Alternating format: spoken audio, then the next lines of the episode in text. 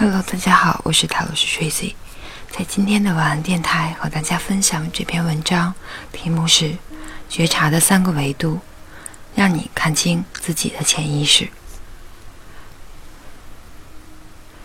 觉察的宽度，注意那些我们经常避开的、逃避的、不愿意看到的。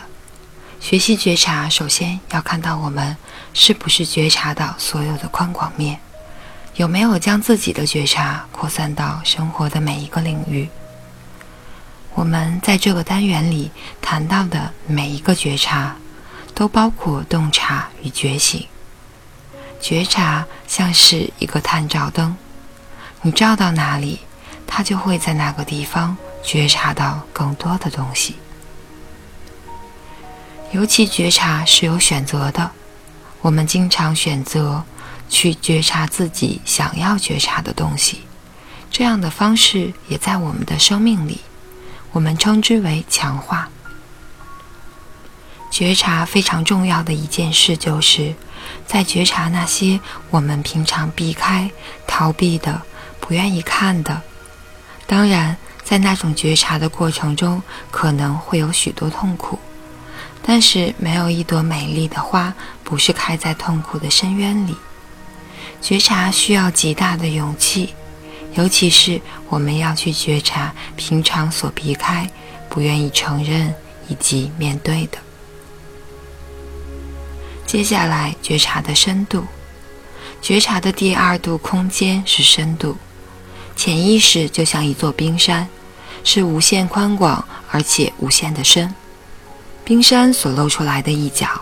仅仅是表面上我们看得到的一个行为，当然也有很多人连自己的行为模式都没有觉察到，所以觉察要往深处去探索。首先，你有没有觉察到自己的行为？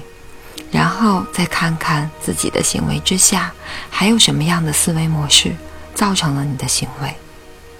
在思想的下面还有所谓的感觉。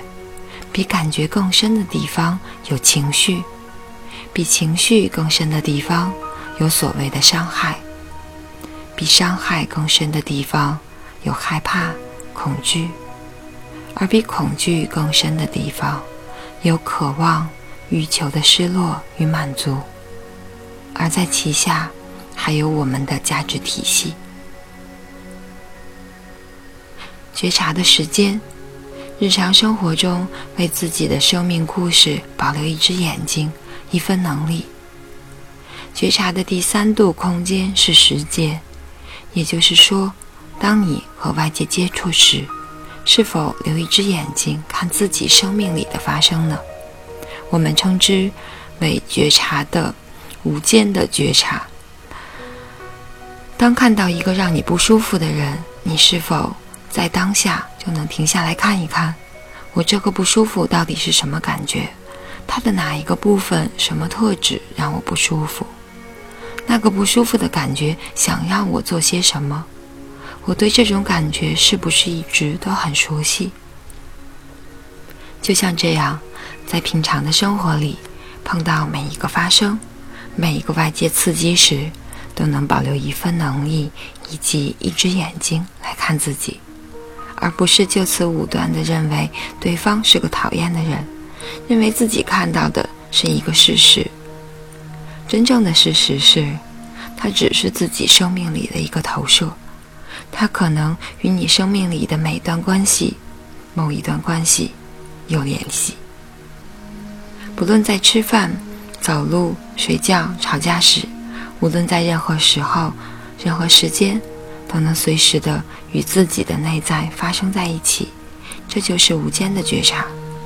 所以觉察不是平面的，而是立体的。觉察有宽度、广度、深度和间性。